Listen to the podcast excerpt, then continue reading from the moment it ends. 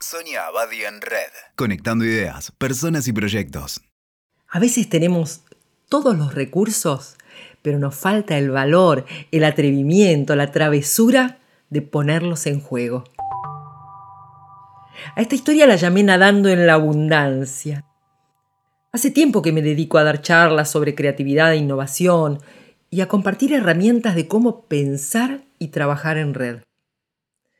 Hoy Creo firmemente que existe un modo de activar oportunidades y recursos a través de abrirse a lo diferente, a lo diverso, a la oportunidad.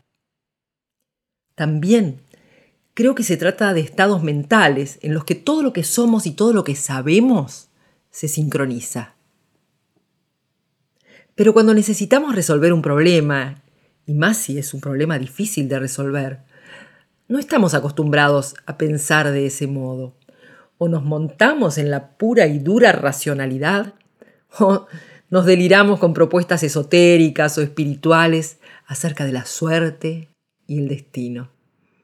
Y según nuestra personalidad y limitaciones, cuanto más desesperados estamos, nos colgamos o de maquinaciones obsesivas y rígidas, o si no nos dejamos seducir por soluciones mágicas sin ningún fundamento realista.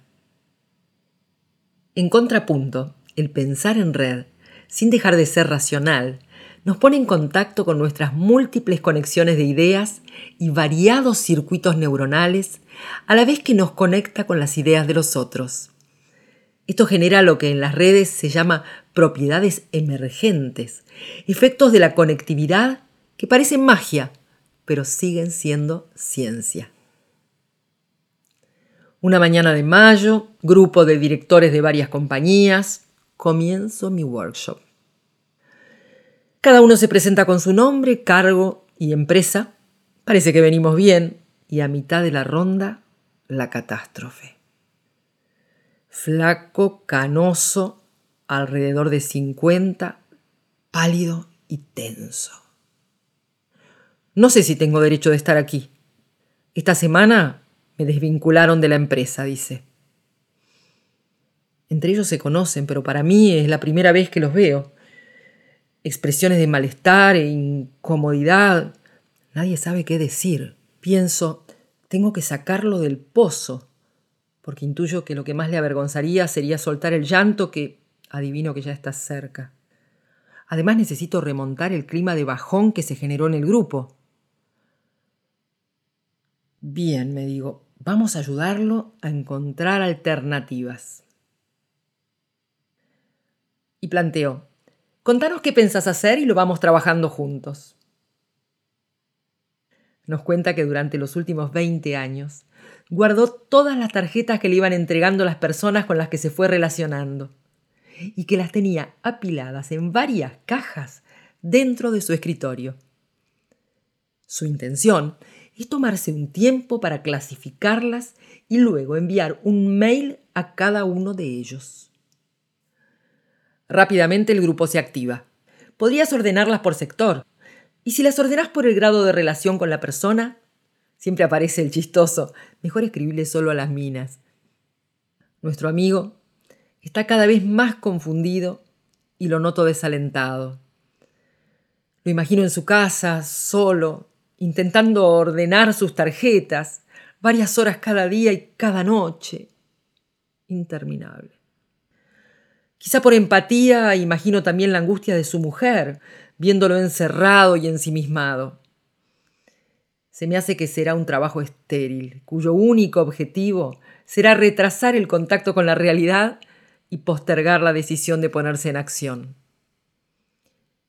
Me doy cuenta que es un personaje muy estructurado y rígido. Necesito conectarlo con el humor y el juego, y de paso será una clase atractiva para el grupo.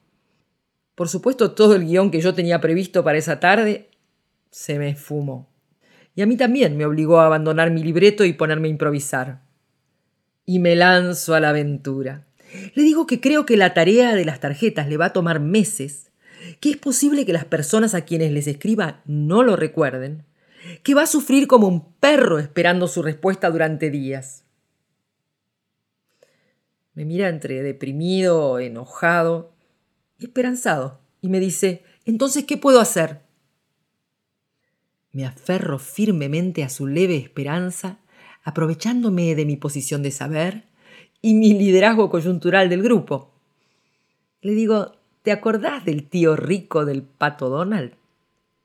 Te propongo que tomes todo ese capital de tarjetas, lo revolees por el aire y cuando caigan al suelo, te acostás encima y nadás dando unas cuantas brazadas. Luego seleccionás al azar 15 tarjetas y contactas solo a esas personas. Me mira espantado. ¿Y si no funciona? Siempre podrás volver a juntarlas, le respondo. Allí se suman los demás, primero con risas, luego con algunas sugerencias originales. Al final de la tarde estaba decidido a probar el experimento. Tuve la oportunidad un par de meses después de enterarme por otra persona que lo había hecho y que estaba por comenzar a trabajar en una nueva empresa. ¿Serán los beneficios de exponerse al azar? ¿Será la activación de la esperanza? ¿Será la confianza en mi propuesta como figura de autoridad que lo habilitaba a un comportamiento no convencional? ¿La confianza en sí mismo al ponerse en movimiento? Todo eso. Creo que al atreverse a dejar de lado su rigidez y sus miedos, pudo jugar, creer en que la suerte lo podía ayudar y así enfocar sus energías y expectativas en pocas personas, pero seguramente con mucho más compromiso. Además, si hubiera redactado un mail genérico para cientos de personas, hubiera replicado el mismo anonimato de las cartulinas encerradas en sus cajas. Al escribirle a cada uno de modo personalizado, con más fuerza y claridad, tuvo más chances de despertar el interés de aquel a quien iba dirigido el mail, abriéndose la oportunidad de tener una entrevista personal. En ese encuentro lo que hicimos fue facilitar la conectividad entre las ideas propias y las de toda la red de inteligencias. Nuestro protagonista se mostró como un hombre que lo había perdido todo y que creía que su único capital eran esas cajas repletas de tarjetas. Sin embargo, al final descubrió que esa abundancia no era más que cartón pintado. Motivado por la colaboración de sus pares, avalado por mis sugerencias, descubrió que su verdadero capital era la capacidad de ponerse en modo creativo y entregarse a la experiencia de pensar colaborativamente. En este caso, pudo literalmente pensar fuera de la caja. De la caja de tarjetas, por supuesto. Escuchaste Sonia Abadi en Red. WeToker. Sumamos las partes.